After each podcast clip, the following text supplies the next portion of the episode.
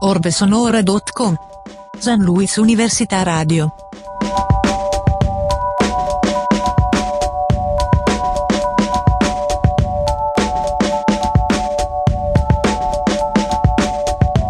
Cancelletto Orbe Sonora. Bienvenidos a un nuevo capítulo de Orbe Sonora Radio en su tercera temporada. Cerca orbesonora.com. Mi nombre es Leocano Las y los estaré acompañando en esta emisión transmedia. Hoy en cabina de Orbe Sonora, nuestra amiga, la sonidera Joyce. Seguici su Twitter. A Orbe Sonora.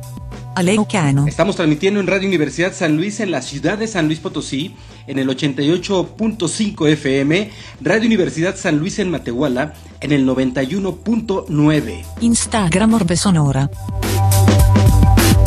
El audio en línea se transmite por radio y televisión.uaslp.mx y por supuesto en orbesonora.com, mientras que en video también estamos enlazados y estamos transmitiendo por Instagram TV, por Facebook y por YouTube en las cuentas de Orbe Sonora. Orbe Sonora SoundCloud. Este podcast en audio también se encuentra hospedado en Mixcloud. Ustedes busquen Orbe Sonora. Mixcloud Orbe Sonora Collective. La transmisión de Orbe Sonora también se realiza por Underbroad Radio, una radio en línea con comunidades en Nueva York, California, Washington DC, Colombia, eh, Mexicali y por supuesto, desde donde estamos nosotros, San Luis Potosí. Come Orbe Sonora su Facebook. Agradecemos a Quehacer en San Luis por la difusión de este programa. Hoy en cabina de Orbe Sonora, Joyce Music Color, a quien le voy a enviar una invitación en este momento para que se agregue. Excelente. ¿Sabes qué, Joyce? Me dice que necesitas actualizar la última versión de Instagram para poder unirte. Entonces necesitas actualizarla, pero mientras aquí no te preocupes, yo hago aquí un poquito de tiempo.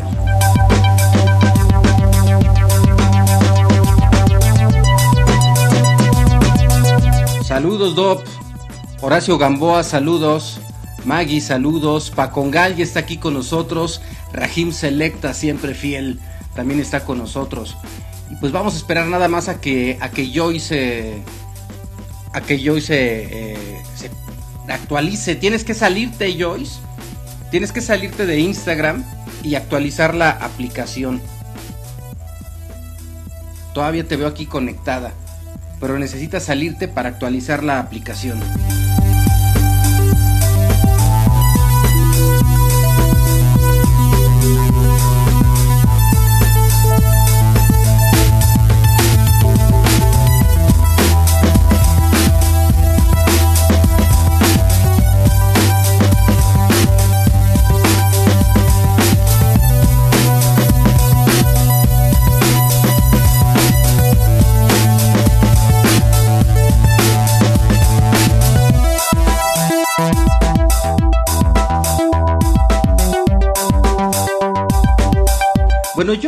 Mujer vinilera que ella crece en lo que se conoce como alcaldía en Iztapalapa.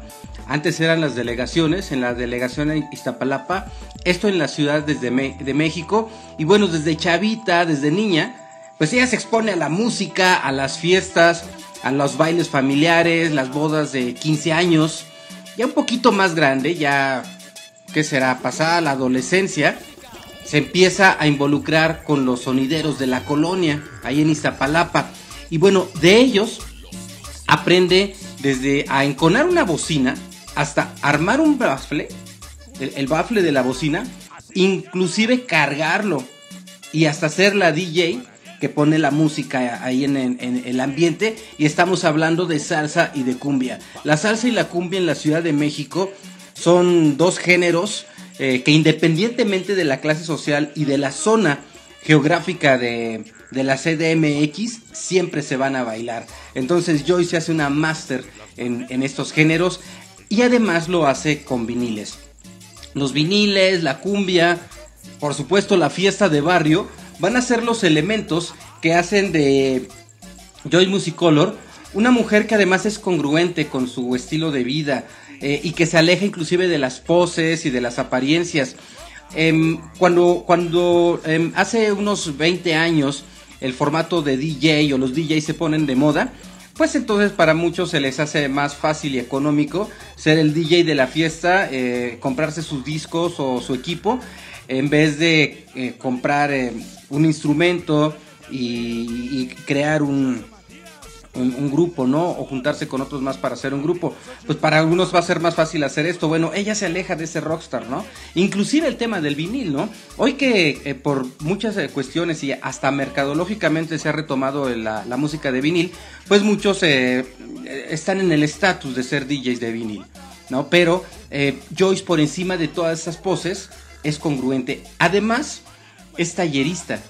Y ella difunde y enseña eh, en su taller una, mm, una eh, temas como la introducción al sound system, habla un poco también de locución básica, eh, aporta teoría musical, manejo de la tornamesa, inclusive introducción a la cultura del vinilo. Ella es Joyce Musicolor y está esta noche con nosotros aquí en Orbe Sonora Radio. Y en este momento pues Joyce está actualizando Instagram, no habíamos checado eso y esto nos ocurrió también la semana pasada con Denk. Y se me fue, la verdad se me fue avisarle a, Joyce, ¿sabes qué Joyce? Hay que actualizar Instagram, pero bueno, a partir de ahorita no se me va. Y a todos los siguientes invitados les voy a comentar esto, actualizar Instagram porque se pone medio, medio raro. ¿Cómo estás Liz? Bienvenida pequeña Yalexi. Oye ese tambor. Oye ese tambor. Vientos de la magocha. Fantoche. Cumbia, cumbia, Para el buen amor. Está lloviendo fuerte en la Ciudad de México, más en la zona donde vive Joyce. Ella sale del trabajo, pero llega casi barriéndose a las 10 de la noche me dijo, ¿sabes qué, Leo? Va a llegar como eso de un cuarto para la... Como al 20 para las, para las 10 más o menos es el horario en que yo llego. Y ahorita me avisó hace un momento, ¿sabes que está lloviendo feo? Y voy retrasada como unos 10 minutos. Bueno, básicamente llegó barriéndose a las 10 de la noche. Y ese... Y apenas para conectarse, ¿no? Hola Juliet, ¿cómo estás? Apenas para conectarse y ahorita nada se está actualizando el Instagram para poder eh, hacerte hacer este enlace. Los cacalos de San Salvador. Cumbia.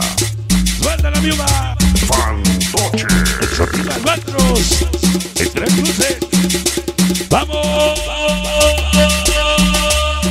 Ya está aquí Joyce, ya actualizó su Instagram y nos enviamos una solicitud. Oye, ¿en qué broncas te ando metiendo, Joyce? Ahora no se ve, ¿verdad? Pues yo te escucho, y tu imagen la veo así como cargándose, pero te veo así fija, sin, sin movimiento, pero te escucho muy bien. Yo también la veo cargada. Esperemos que cargue. Ah. Oye, ¿en qué broncas te estoy metiendo, Joyce? No, no, no, está bien. Tenía que actualizarlo tarde que temprano. No, y luego espérate, que vas llegando de la chamba, que está lloviendo, y ahí vienes hecha para poderte conectar. son gajes del oficio. Oye, pues, ¿cómo está la lluvia ahorita entonces allá? Pues nada más llegué y se quitó. Órale, pues ¿cuánto duró entonces? No, pues como unos 20 minutos, pero unas gotísimas. ¿A poco? Así es. ¿Y qué, ¿Y qué distancia tienes que recorrer tú caminando? Más o menos 20 minutos de mi último transporte para la casa. Caminando, no manches. No, ya me hiciste sentir más culpable. No, pero es diario, lo hago diario. Pero no bajo la lluvia y para conectarte aquí al streaming. Oye, Joyce, pues ya vamos a, irnos de lleno. Platícanos cómo, cómo te empiezas a, meter en el. Primero en el tema de la música, ¿no? El gusto por la música. Eh, porque tú eres una melómana, ¿no? Y, y eres reconocida nacionalmente como una gran melómana. ¿Cómo te empiezas a acercar a la música? Pues desde chiquita, ¿no? ¿O cómo? No, pues es que pues es cuando uno se va, pues como que empezando a crecer y empiezas a salir Entonces empiezas a, ver ese ambiente, ¿no? Como, como algo diferente, como algo, bueno, en, mi caso, ¿no? Porque hay gente que a pesar de que creció aquí, pues no le gusta la, música tropical. Ajá. es así como, como el llegar, escuchar el baile, pero así con un montón de bocinas, ¿no? algo no sé, inexplicable, ver, ver los clubes de baile que llegaban, vestidos iguales, ¿no? aquellas bailarinas con faldas que se hacían de lentejuelas, trataban de ponerse blusas del mismo color, se metían a las ruedas, veías al sonidero en la cabina, pues poniendo el ambiente, te contagiaba de esa alegría y creo que, eso fue lo que más, más me llamó la atención y más me apegó a la música. ¿Y tú ya ahí empezaste a tener algún tipo de amistad ya con sonideros? O sea, o, nada más ibas como espectadora. No, iba como espectadora, tenía 13, 14 años. Órale.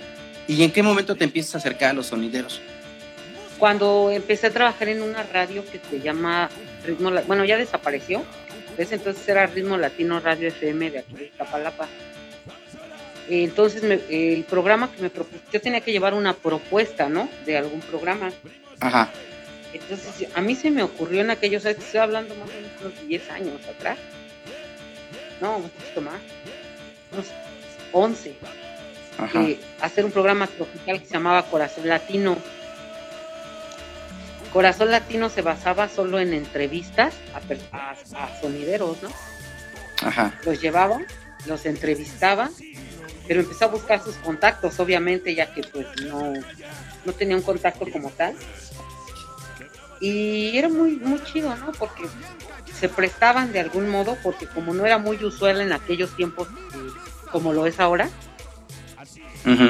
se iban emocionados a hacer algo diferente, ¿no? Que nadie los entrevistaba en aquel tiempo. Entonces, pues así fue como empezó. Entonces, al tener un programa de radio necesitas tener una programación de música. Y eso me llevó a dar el segundo paso que fue el programa de la malquerida un año después. Oye, pero primero, ¿qué es lo que te, qué, qué es lo que te lleva? O sea, ¿qué te mueve a hacer radio? Y luego, ¿por qué sonidero? O sea, ¿por qué? ¿En dónde encuentras tú el tema eh, del valor del sonidero para decir, esta tiene que ser la propuesta en el contenido radiofónico? Bueno, yo llegué a la radio porque yo era bailarina. Yo estudié este análisis musical ritmos latinos. A mí me llevaron a entrevistar ahí y cuando yo llegué, el dueño de la radio bajó y me dijo, oye, me encanta cómo te escuchas en el micrófono. Este, me gustaría proponerte un programa de lo que tú quisieras, ¿no? O sea, fue bien raro, de verdad, fue algo que yo no busqué. Yo ni siquiera tenía la idea, ni y si ese día yo creo que no hubiera ido a esa entrevista, todo hubiera cambiado, ¿no? Claro. Porque yo no lo busqué, entonces le dije, yo pues bien aventadilla, no bien morrilla, sí, sí, ¿no? Y me dijo, te doy una semana para que pienses de qué quieres hablar. Entonces yo en esa semana, eso fue un miércoles, yo recuerdo que el sábado como club de baile, que éramos un ballet, este, teníamos que presentarnos en un baile sonidero en la Magdalena Tlazolpa. Ajá. Y llegué con mis compañeras y todo, muy, muy chido. Bailamos, y se me prendió el foco en un momento que estaba sentada y vi, vi pues la gente bailando, el sonidero poniendo la música, ponía puras rolas que yo me sabía porque pues siempre me gustó comprar discos, cassettes, tipo de cosas. Y fue donde se me prendió el foco en esa noche y dije, ¿quién es esa persona que está detrás, ¿no? De esa cabina, ¿quién es esa persona que, que ellos vienen a ver fuera de la música? Entonces me, fue ahí donde se me ocurrió, la verdad, de la nada. Ajá, ya de ahí salté al programa que se llamó La Malquerida. Ese ya tuvo un auge diferente porque mi propuesta ahora ya no fue solo la, entrevista y poner mi música. Ahora ya fue que el sonidero llevara su show al radio. Órale. Para que los espectadores que estaban en sus trabajos, en sus casas, comiendo, llegando de trabajar, pudieran mandar sus saludos a través de, de un chat y poder escuchar sin tener que salir de casa entre semanas. Ajá. Y resultó muy bien, la verdad. Y obviamente eso, te abre toda la conexión con, todos los sonideros, ¿no? Porque era un programa especializado en sonideros que yo no identifico ese contenido en la radio, no es algo común. No, y menos en esos tiempos. Menos, menos, ajá. No, no era común, pero ¿sabes qué, qué era lo bonito? Que, que se logró, o sea, que la gente no lo rechazó, que la gente me, enviaba mensajes y me decía, oye, gracias, este, todos nos juntamos siempre cuando llega, llegamos de trabajar en chinga, que den las seis, este, porque mi programa al principio era a las seis, después ya fue a las siete, un horario un poco más, ¿verdad? Dice, eh, y nos juntamos y, calentamos rápido la comida y ponemos la computadora para escuchar y el, o el radio, porque la computadora podían ver y escuchar, en el radio solo escuchar. Entonces, y nos sentamos a comer y, lo, que te dicen, las canciones que, que, ponen, los saludos que mandamos. Y ya, yo sentía bonito porque me decían, y todos nos juntamos solamente para eso, ¿no? Y estamos todos juntos. Y, y, eso era muy gratificante. Y luego, ¿en cuánto tiempo tú empiezas a involucrarte de otra manera ya con los sonideros, ya como sonidera? Ah, por qué se por otra falla. Es que nunca nada fue provocado, de verdad que nada fue intencional. Ajá. Un día me falló un invitado porque había llovido mucho y estaba atorado en el tráfico. Ya ves que aquí la Ciudad de México el tráfico es fatal. Ajá. Entonces hace cuenta que, que ya, ¿no? faltó y dije, ¿qué voy a hacer? La gente está esperando el show, ¿no? Claro. pues ese día sin saber de, de mandar un saludo como tal nunca en mi vida y todo, pues agarré mi carpeta de música, me puse en la cabina y me puse a mandar saludos.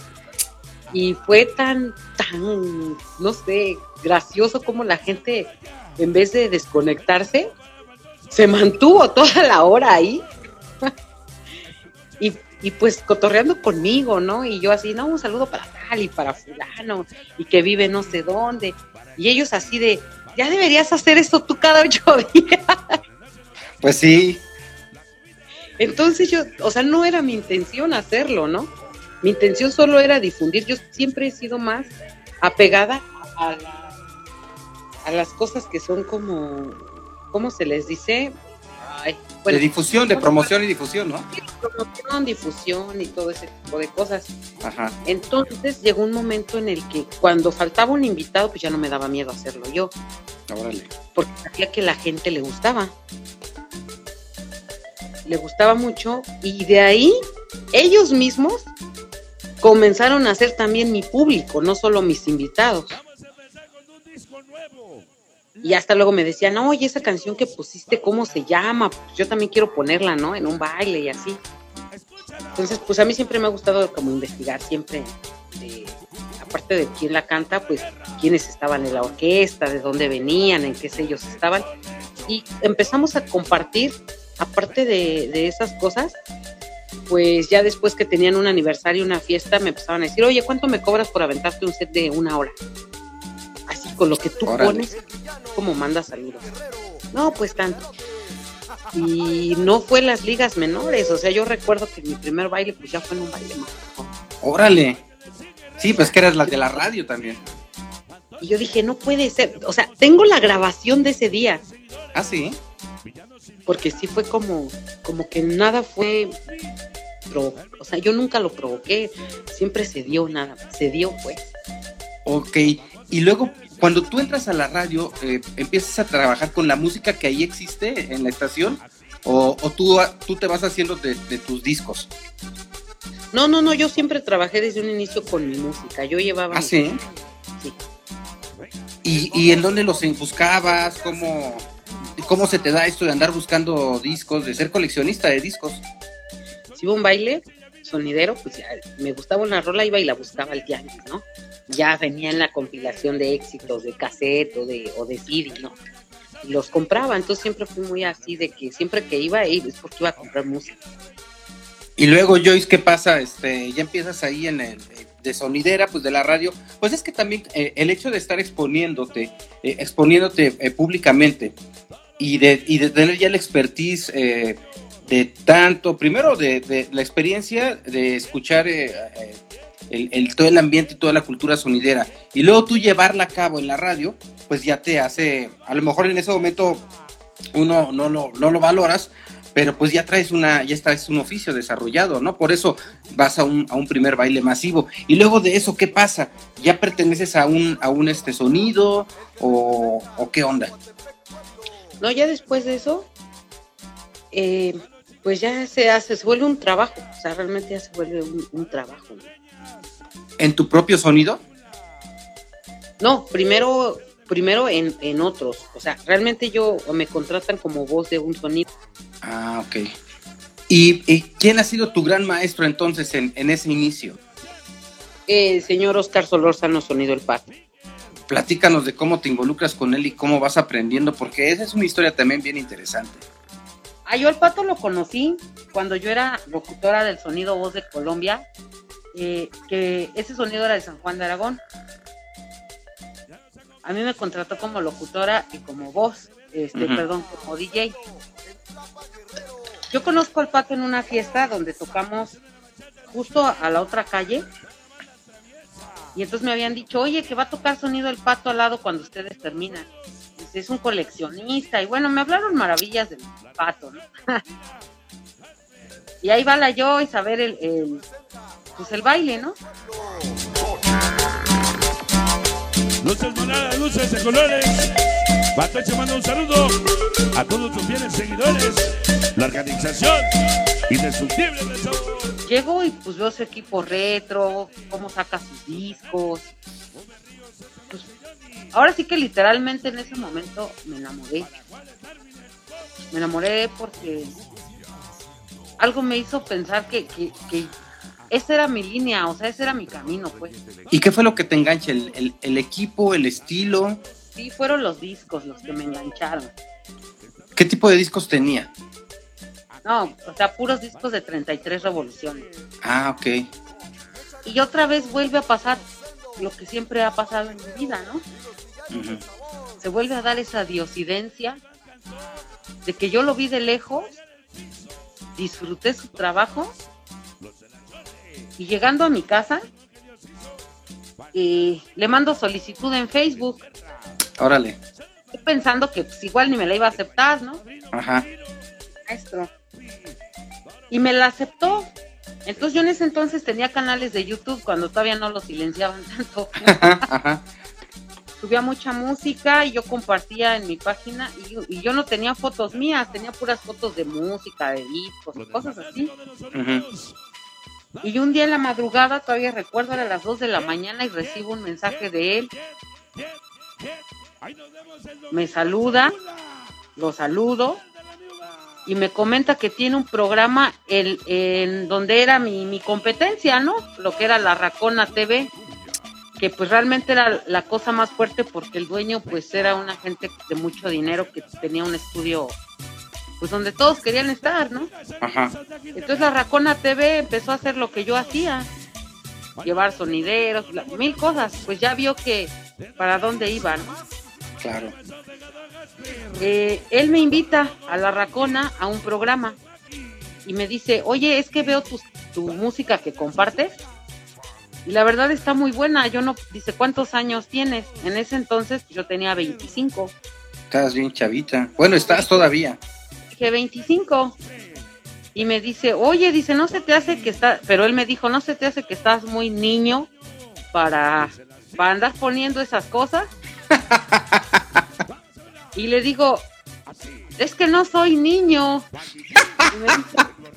me, dice, no, dice, ¿cómo no vas a ser niño si tienes 25 años? Le digo, no, no me refiero a eso, señor. y le mandé una foto mía. Y me dice, ¿eres mujer? Les digo, sí. Dice, no estés jugando con eso. Le digo, no, no estoy jugando, es en serio. Le digo, entiendo si ya no me quiere invitar a su programa y si, pues, se retracta de todo lo que dijo, ¿no? O sea, yo lo entiendo, usted es un maestro, yo apenas voy a empezar.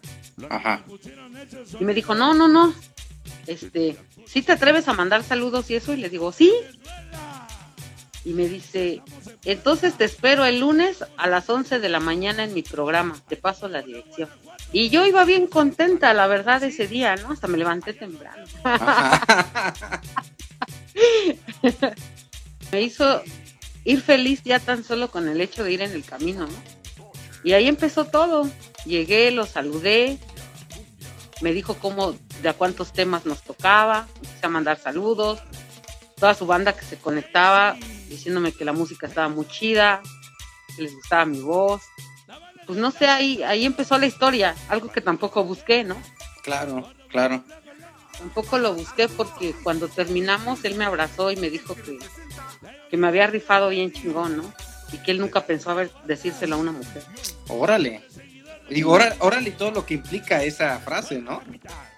Pues sí, porque yo dije, no puede ser posible que, que, que pues, a una persona que yo admiraba y que yo veía inalcanzable me dijera eso, ¿no? Y desde ahí empezó la amistad. Yo le pedí que me, un día que él, sus chalanes no fueron a trabajar, a ayudarle a hacer twitteras y todo, yo andaba por allá comprando música. Yo le dije que yo le ayudaba, que me enseñara y que yo le ayudaba. Y me dijo, si ellos no se aplican, que son hombres, que me espero de ti. Así me lo dijo, la verdad. Sí. Sí, pues Yo muy le dije, tradicional, "Ponme ¿no? a prueba". Yo le dije, ponme a prueba, ¿no? Ajá.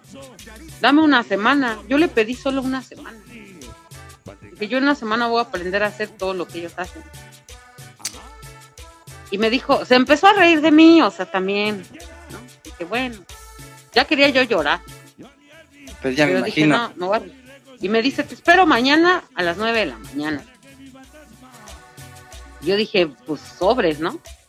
Y llegué puntual acá a la Joyce. Ay, no a acordarme. Y pues sí, se dio muy chido. Me empezó a decir cómo cortar la madera. Y, y sí me lo y sí me lo advirtió, ¿no? Me dijo, nomás te voy a explicar una vez, así que pon atención. Pues puse atención y a la semana ya estaba haciendo tuiteras y enconando bocinas. Órale.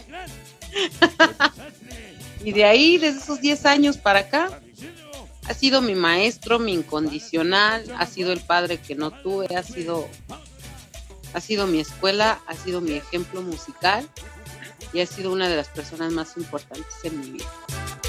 Hoy venimos a apoyar a Fantoche de Corazón, a la organización indestructible del sabor.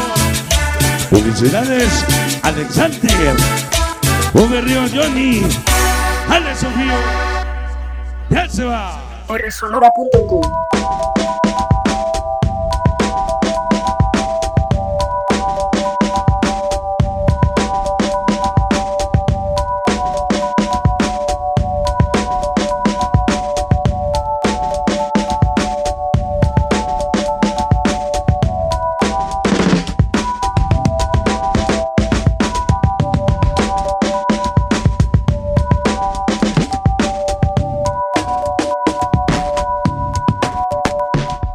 Oye, Joyce, y, y respecto a este oficio, a- por ejemplo, enconar bocinas, la enconada no es algo fácil.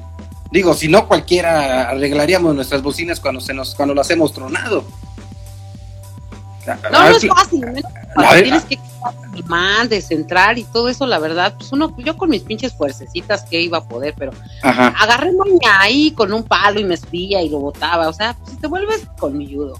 No, y vaya que te, que te vuelves colmilludo. Yo me sorprendí eso de, de, enconar bocinas porque, pues igual yo nunca me he aplicado, ¿no? Pero sí me ha tocado en la vida tener muchas, muchos baffles o muchas bocinas este, desenconadas.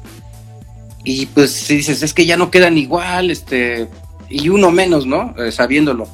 Pero pues bueno, desde ahí, pues ya está interesante, por ejemplo, esta aportación que estás haciendo, ¿no? Y luego, ¿qué pasó, mi Joyce? De ahí, ¿para dónde te llevó la vida? Pues de ahí me dijo la vida que pues que yo quería empezar, hice una bocina que era mía, pero ya la deshice, ¿no? Ajá.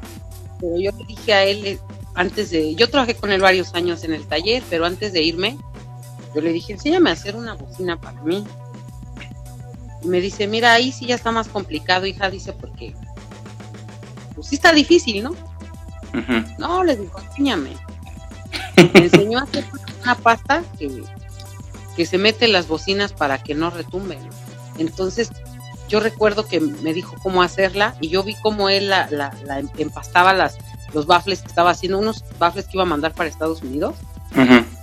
Y yo hice mi masita, ¿no? Yo así bien, bien feliz. Y me quedó mal. La verdad creo que me quedó demasiado mal. ¿Por qué? Porque se la enseñé y le dije, mira, esta es la que le voy a meter a- al bafle que estás haciendo para enseñarme a hacer la mía. Y vio el traste y lo aventó. Y me dijo que parecía masa para pastel. y yo ya casi me iba a poner a llorar porque en mí, siendo chavita, pensaba, no me tiene consideración porque soy una mujer, ¿no? Ajá. me habla así. Yo lo pensaba en aquel tiempo así. Entonces ya no me dejó aprender eso y yo me quise poner a llorar y decir, ya, ya, mejor ya dejo esto, ¿no? Me sentí mal. Pero un día él me dijo, porque yo ya este, sabía que era mi último día trabajando y ya tenía siete días que no lo veía y me llamó por teléfono. Me dijo, oye, tengo un pedido este, urgente y necesito que me vengas a ayudar a sacarlo. Dice, nos vamos a fletar hasta la madrugada y al otro día temprano. Le dije, va. Entonces yo creo que él me notó triste, ¿no? Pues sí. Trabajando. Y se acercó a mí y me dijo, ¿te sentiste mal por lo que te dije el otro día? Yo le dije que sí, fui sincera. Ajá. Le digo, es que tú estás viendo que yo estoy bien chavilla, o sea, yo soy una mujer y yo sé que tú me dijiste que, que nada más explicabas una vez y a la chingada, ¿no? Ajá. pero pues no, no va la de ahí. Y me dice, sí, sí va la de ahí, dice, porque yo no te estoy, yo no te estoy haciendo menos, ni te estoy, ni tengo por qué tenerte consideración, Ajá. porque no eres menos que los demás, no eres menos que un hombre. Órale. Y, de, y después de lo que originalmente te había dicho, ¿no? En donde por ser mujer hasta cierto punto te denigraba. Sí, pero al final terminó aceptándolo, se derrotó ante mí, ¿no? Y dijo, y dijo, no, porque tú has demostrado ser una persona que si yo te digo, haz esto, ahora le vas. Y me mandaba hasta la maderería, hasta Peralvillo, con un diablo y las tablas, me rifaba y iba. Y traía las cosas bien. O sea, nunca dije, no sé, no puedo. Siempre encontré la manera. Y él me dijo, entonces no tengo por qué tenerte consideración, porque lo haces igual y hasta mejor. Pues te ganaste su respeto y es que se notaba que era duro de roer. No, es duro de roer este señor hasta con la música. Y luego. Y de ahí me dijo que, pues, la neta, pues ya me deseaba lo mejor, que ya era tiempo de, de trascender algo más grande y que confiaba en mí, pero que siempre iba a estar él ahí para hacer mi respaldo en lo que fuera. ¿no? Y así pasó. Y hasta la fecha toqué el domingo con él en un aniversario de otro gran pionero y domingo que viene pues también, ¿no? Y ha sido un camino que me ha acompañado, aunque ya no saque de todos los días, pero que en mis vidas y en mis veces dejar esto por X o Y motivo. Y pues gracias a eso estoy aquí, ¿no? Estoy pinchando de aquí para allá y haciendo, escribiendo, porque me sembró la confianza, la Claro. confianza de que. Entonces, eh, la radio, pues te, te, te pone en un. Eh, en, la, en la luz, ¿no? Te, te pone en el, reflector y ya eres conocida por, por diversos este, eh, sonidos, te, te empiezan a, a invitar, tú te acercas al que admiras sin ninguna otra pretensión más que pues, ser su fan, él te jala. ¿Y luego qué ocurre contigo? ¿Esto te cambia la vida respecto a tus presentaciones? ¿Cómo empiezas a presentarte en más lugares? Eh, ¿Cómo llegas a ser la Joyce que eres hoy? Eh, que, ah, bueno, tú eres muy humilde, pero eres una persona de renombre, eres una persona de, prestigio eh, y estás aquí, ¿no? Has venido a San Luis Potosí, has viajado a, varios lugares del país. Eso influyó mucho cuando yo em- este, trabajé empecé mucho a jalar a los bailes que eran tardeadas, no, no tanto bailes nocturnos, ¿no? Tardeadas donde bailaban, pues, donde van los clubes de baile de antaño, gente pachuco, rumbera, ¿no? De ahí viene la primera participación en un museo ¿no? y en un antro. Y la verdad, yo no soy una persona cerrada, ¿no? Yo soy de que, ah, pues trabajo lo que la vieja lo que se oye en estos tiempos. Eso me empieza a abrir un camino sin querer otra vez, super cañón. Una presentación en un museo fue en el Universitario del Chico. Ajá. Y de ahí se detonó una cosa muy, muy, muy cañona que fue lo que me abrió el mundo a, DJ. Sí, porque ya es digamos que otro, otro, otro, este, otro espectador, ¿no? Eh, ya, ya le está en, el museo, ajá, y luego. Pero, pero nunca cambié mi estilo. Yo llegaba a un antro y tocaba esas cumbias colombianas así bien locotas y todo, y esas cumbias peruanas así bien psicodélicas, las mezclaba, y de repente un cachito me aventaba como sonidera hablando y otro cachito mezclaba 20 minutos.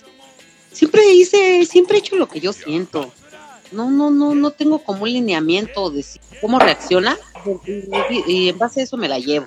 Y has tocado además de, en el Museo del Chopo en algunos otros eh, lugares, ¿no? Por ejemplo, eh, en el parque, en el, en el, ay, se me fue el nombre, en España, ¿no? Eh, también, inclusive estás dando un taller que ahorita por la pandemia me imagino que está detenido. Sí, toqué en el 17 aniversario del Centro Cultural de España. En el Centro Cultural de España, sí. Sí, toqué, ahí he tocado cinco veces. He tocado en el Museo de Arte Contemporáneo, he tocado en el Museo este, Autogestivo 77, he tocado en el claustro de Sor Juan. O sea, realmente te diría que es interminable. He tocado hasta en el Zócalo de la Ciudad de México. Entonces, para mí es una bendición que sin tener que cambiar mi gusto, sin tener que cambiar lo que yo siento y defendiendo, pues mi idea, haya podido entrar a los dos mundos, porque este mundo del del barrio donde nace y el tropical más fresón que no es marginado, ¿no? Ajá, el que no es marginado, más bien porque más que fresón está en un gremio como más intelectual, ¿no? En donde a lo mejor se comprende, se procesa ya toda una idea, se aprecia, eh, pero quizá no se vive de, de raíz, ¿no? Entonces, sí vivir en estos eh, dos mundos, pero además ser reconocida y ser respetada, está eh, bien interesante. Primero, porque en uno es, es un mundo muy directo, hasta cierto punto muy agresivo, y como una mujer eh, en un oficio que regularmente es de hombres, en un ambiente hasta cierto punto medio agresivo, ¿no? Hasta con, con, las mismas mujeres, porque por ejemplo, el hecho de que te subes y te empiecen a gritar, este, a echar flores o, ya, por ejemplo, la gente que, que empieza a lo mejor a alburear o, o no sé, gritar de cosas, pues también no es fácil, ¿no?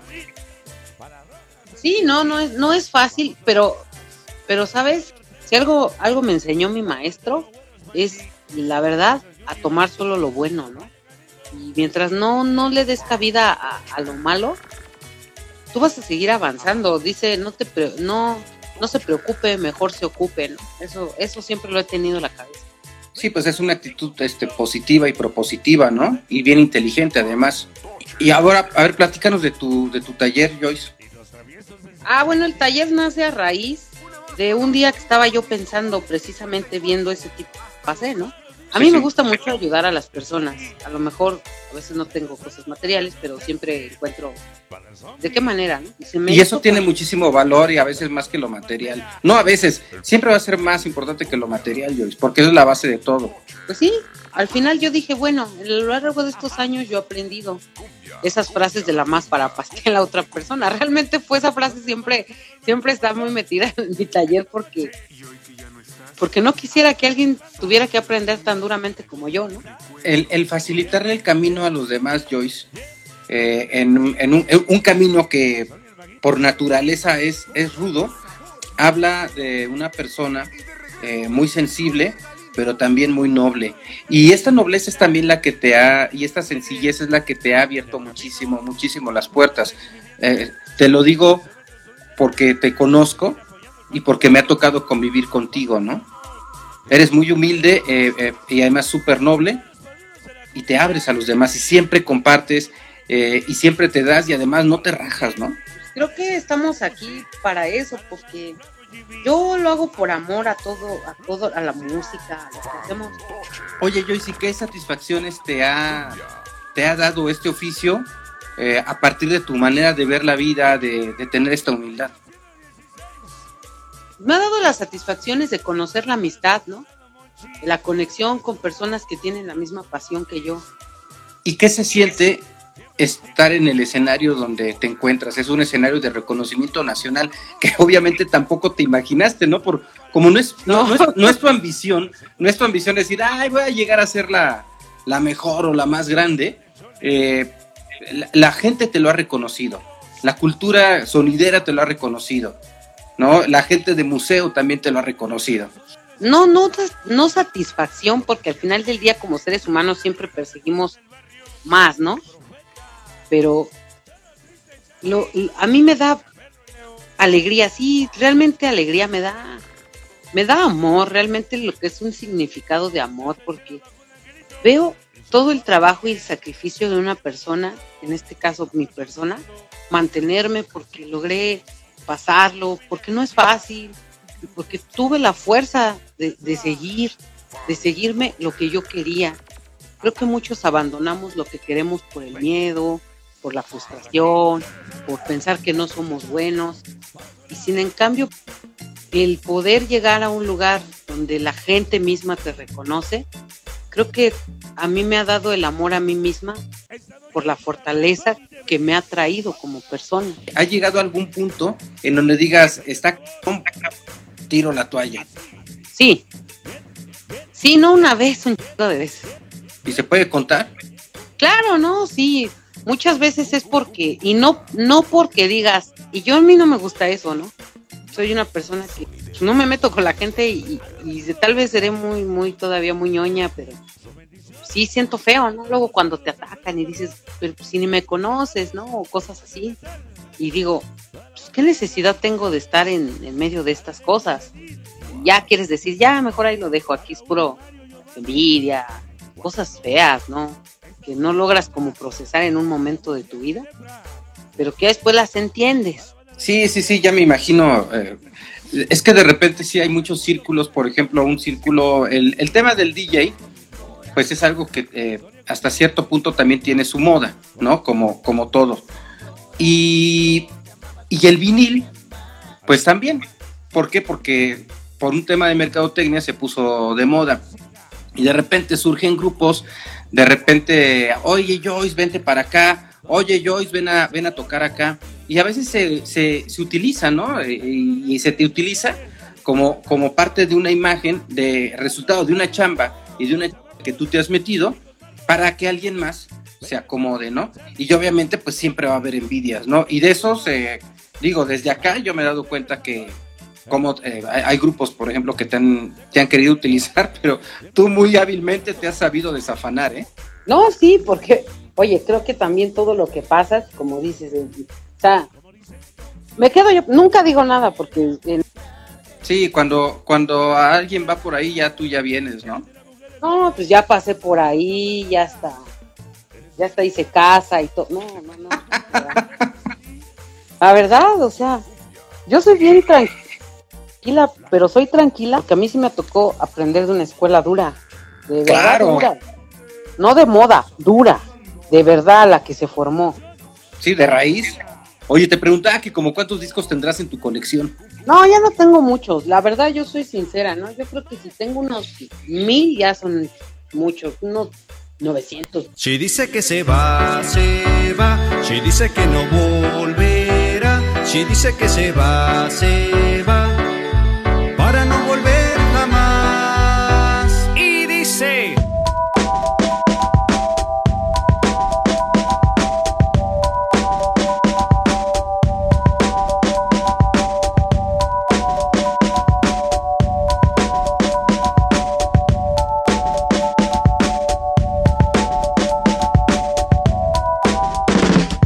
Pues muchas gracias a quienes estuvieron aquí conectadas y conectados. Hoy en cabina de Orbe Sonora estuvo Joyce Music Color. Eh, estuvimos transmitiendo por Radio Universidad en la ciudad de San Luis Potosí, en el 88.5 en la frecuencia modulada, Radio Universidad San Luis en Matehuala 91.9 en FM, en línea el audio por orbesonora.com, por radio y televisión.uaclp.mx, en video enlazados por Instagram TV, por Facebook y por YouTube en las cuentas de Orbe Sonora. Este podcast también está en Mixcloud buscando Resonora y por supuesto en línea en Underprod Radio con comunidades en Nueva York, en California, en Washington DC, Colombia, Mexicali y por supuesto San Luis Potosí. Gracias a Quehacer San Luis por la difusión de estos eventos. Hasta luego, que estén bien.